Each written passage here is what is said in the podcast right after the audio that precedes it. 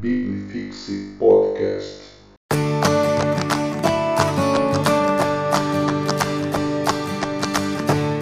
Fala galera, esse aqui é o Religare, a sua devocional da Liga Teológica.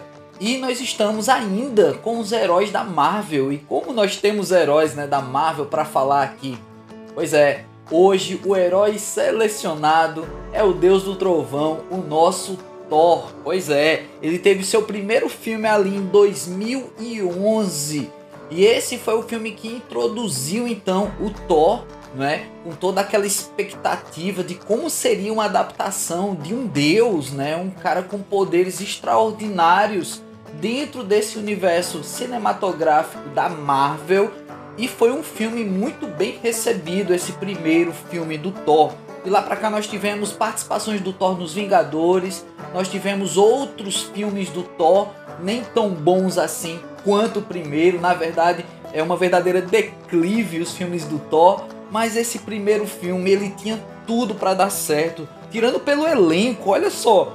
Nós temos o próprio ator que faz o personagem do Thor, que é o Chris Westworth, mas nós temos Anthony Hopkins, nada mais nada menos que esse mito, a Natalie Portman, o Tom Hiddleston que através do Loki conquistou aí uma legião de fãs, né? Nós temos também o Idris Elba e entre outros ali coadjuvantes.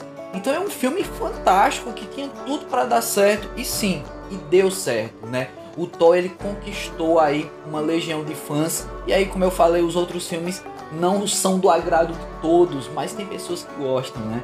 Mas eu quero falar sobre o Thor, a pessoa do Thor e como ele se apresenta, né? Porque inicialmente a gente já vê no filme que ele é um cara muito bom de briga, um cara muito bom de batalha e que ele tem sede por vitória, ele tem sede por desafios e é um camarada cheio de orgulho, uma pessoa que é, está disposto a enfrentar qualquer desafio porque bate no peito e tem a certeza de que vai vencer.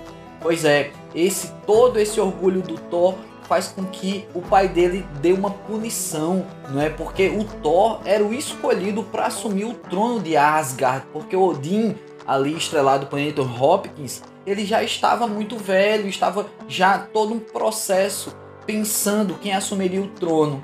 E o Thor, não é? Esse deus do trovão, ele é penalizado porque a atitude dele quanto a um tipo de invasão que houve ali é, no reino de Asgard foi muito violento e não deveria ser dessa forma. Assim, a, o martelo do Thor né, é enviado à Terra para que escolha então uma pessoa digna.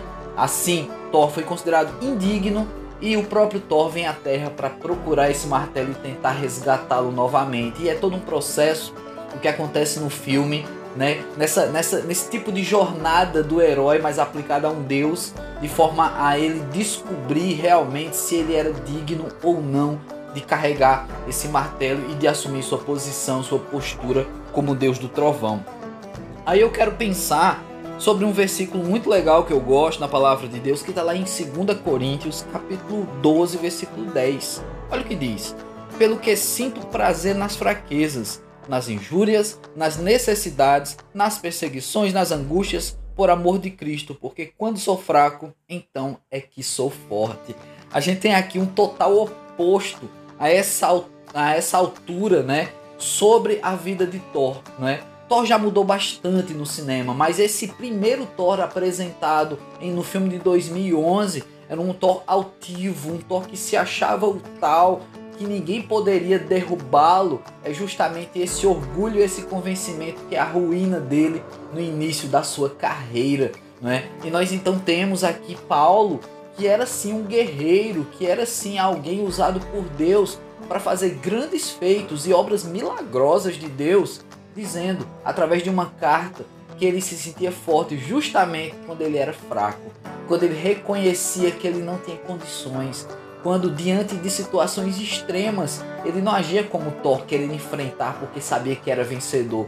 Na verdade, Paulo reconhecia que era fraco e era justamente esse reconhecimento de ser fraco que o fazia forte, porque quando nos sentimos fracos, quando nos consideramos mínimos diante de um Deus tão grandioso, é que a gente passa a depender cada vez mais desse Deus. Então essa é a vontade do nosso Deus.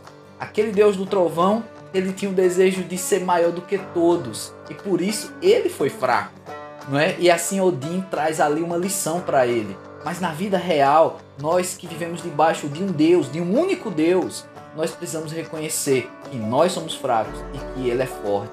E toda vez que as situações da vida batem na gente e faz a gente perceber que a gente não tem toda essa força, que a gente não pode fazer todas as coisas, a gente passa a refletir e depender de um Deus que sim, um Deus que pode todas as coisas. Então esse é meu desejo, que você, se sentindo fraco, busque um Deus que é totalmente forte.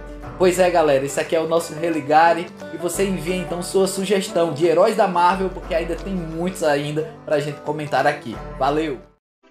Biblifixe Podcast